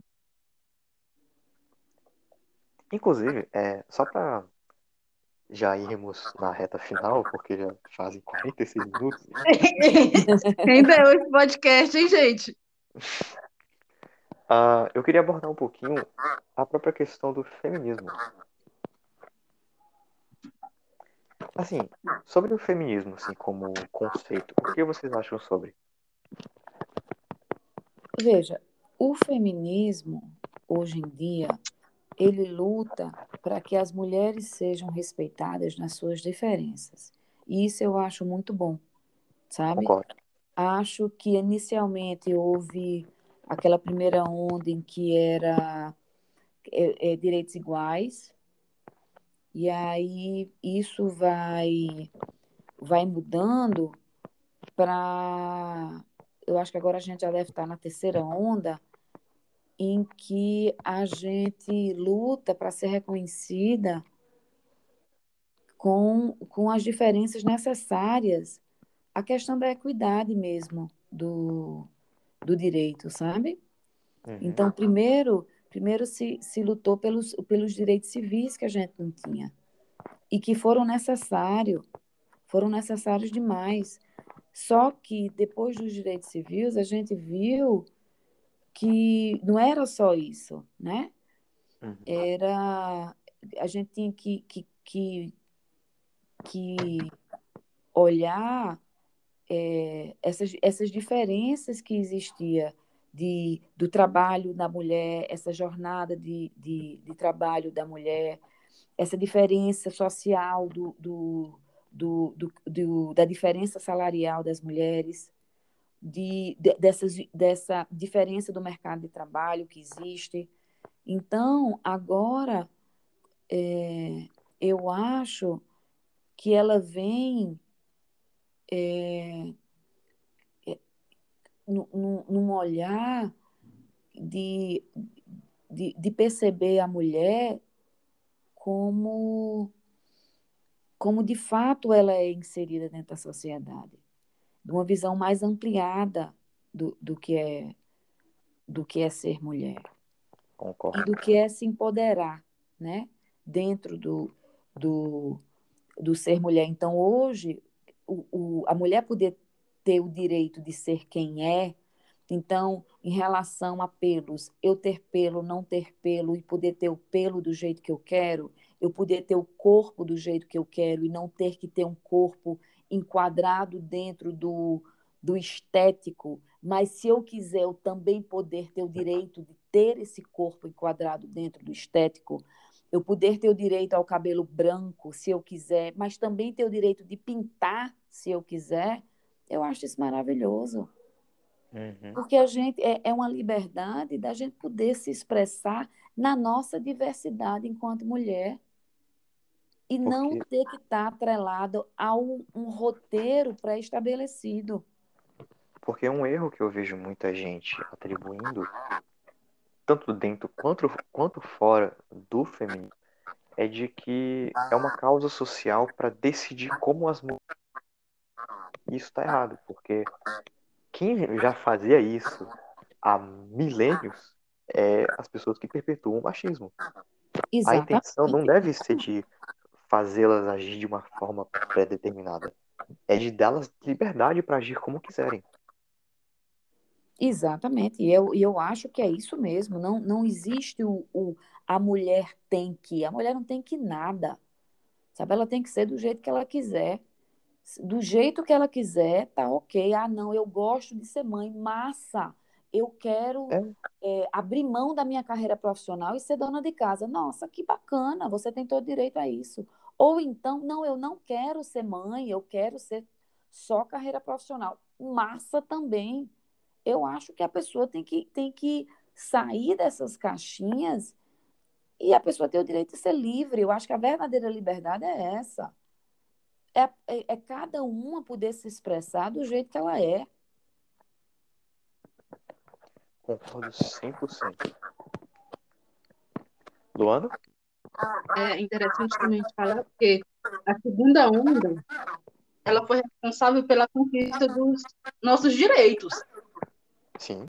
Mas a terceira onda, ela, eles focaram totalmente na mudança de estereotipo, nos retratos de mídia, na linguagem usada para definir as mulheres. Sabe? Não é aquela dona de casa, somente aquela dona de casa. Eu quero ser dona de casa, beleza, eu tenho esse direito. Mas eu quero trabalhar fora, eu também tenho esse direito. Sabe? Uhum. Mas o, o, que eu vejo hoje, gente, não sei se vocês pensam da mesma forma que eu, mas eu vejo que o feminismo, nos dias de hoje, ele tem perdido. Sim. É que nem, cara, tipo, eu que estão atrás. E é feminista. Não é eu, eu creio que feminismo é muito mais do que ser militante, sabe? Uhum. E, e, é algo que não fica pensando. Mas essa é a minha forma de pensar. Eu concordo na questão de que muitas das vezes o real, a real luta algumas vezes pode ser meio ofuscada. Porque. por diversos motivos, mas um que eu daria, que eu acho muito relevante, é a questão da própria militância, porque muitas pessoas não conseguem levar mais a sério. Por causa de comentários de X pessoas ou pessoas. E aí essas causas sociais perdem o seu peso, a sua importância, a sua o seu lugar ali numa, numa discussão. E quando você aborda esse assunto, sempre vão pegar algum estereótipo que as próprias feministas usaram e criaram contra elas. Sim. Mas, claro, isso não é uma coisa, uma culpa inteiramente delas. Mas é uma coisa que elas, infelizmente, acabam ajudando em perpetuar. Sim. Eu acho que são, são, são, são pessoas que não estão realmente é, pela causa, sabe? Então, só para se aparecer, não estão porque querem estar. E eu creio que em toda luta, toda, toda, todo grupo, toda comunidade, sempre vai ter gente que é assim. Que não E acaba deturbando né, o real significado. É, que não compreende completamente como aquilo deveria funcionar para ela, como aquilo deveria ajudá-la. E às vezes acaba mais atrapalhando.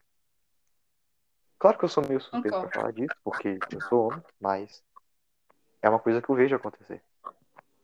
E que mesmo que eu defenda o feminismo, é uma coisa que sempre que eu falo que eu defendo, me olham como motivo de risada. Olho torto. Pois é. Até mesmo a questão política envolvendo isso. Porque hoje em dia as pessoas atribuem muito causas sociais como a- o feminismo, pessoas que defendem a comunidade LGBT, todas englobadas num grupo de esquerda. Sim, E aí, se você for de direita, você é contra.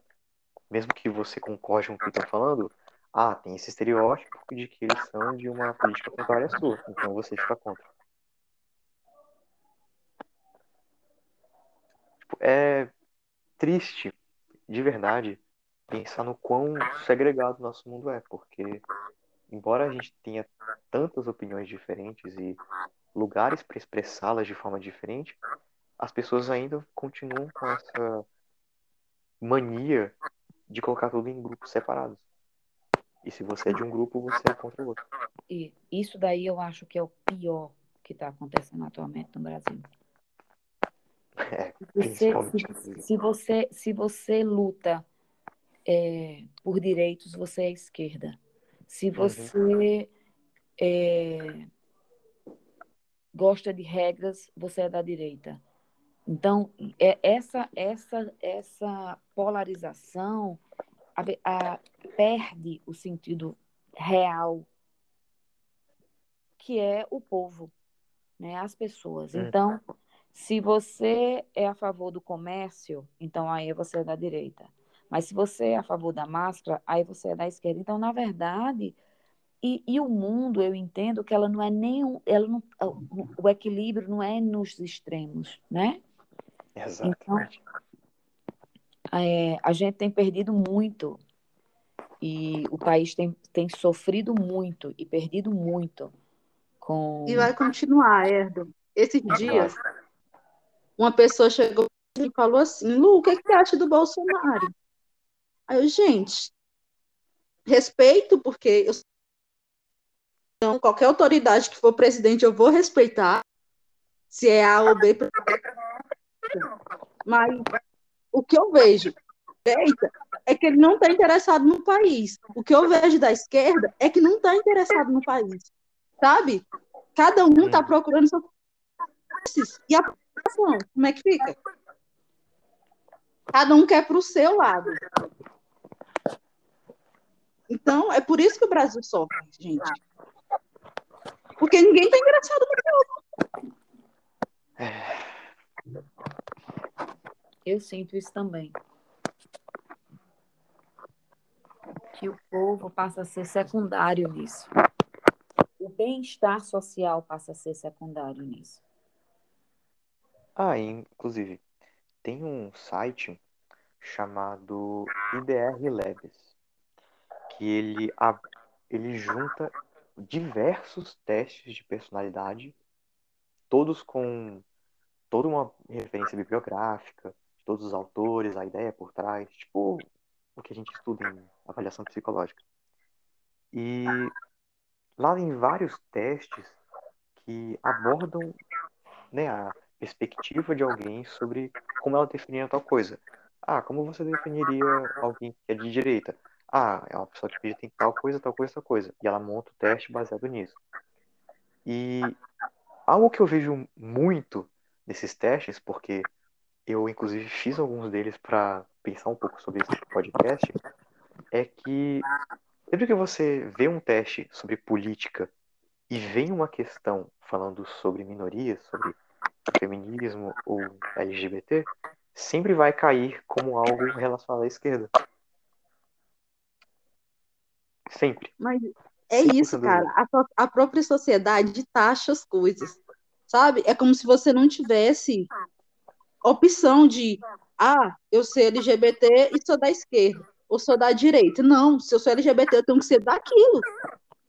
Hum. Como se a gente não tivesse mais o direito de escolher o que a gente quer, porque a sociedade mesmo escolhe por a gente. É. Inclusive, esse, esse site, ele tem, tem tradução em português para a maioria dos testes dele. Então, se caso vocês interessarem, vocês podem fazer. Caso não souberem inglês. Ah, que bacana. É traduzindo em várias línguas. E é tipo, sempre teste rápido, de 10 a mais questões. Bom, uh, creio que podemos encerrar aqui. Sim. O que vocês acham? Acho que tá bom. O que, que você acha? O podcast rendeu, viu? Rendeu. Hum. Tá ótimo. Cara, olha a diferença. A gente abordou é... tantos assuntos. Sobre xenofobia ficou 20 minutos, sobre racismo ficou 40 e sobre machismo ficou uma hora. Deu duas horas. Tá top, viu? Deu pra ver o quanto que o para cada tema.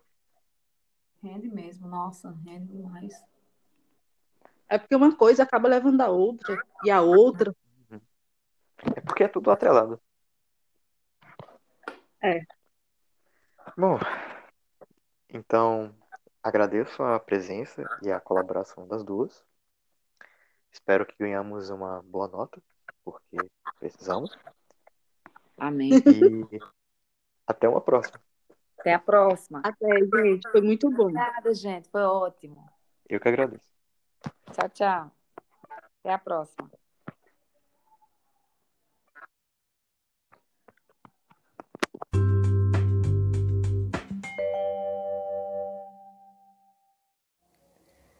Este foi o nosso trabalho sobre preconceito para a matéria de Psicologia Social 2. Agradeço imensamente por terem chegado até aqui.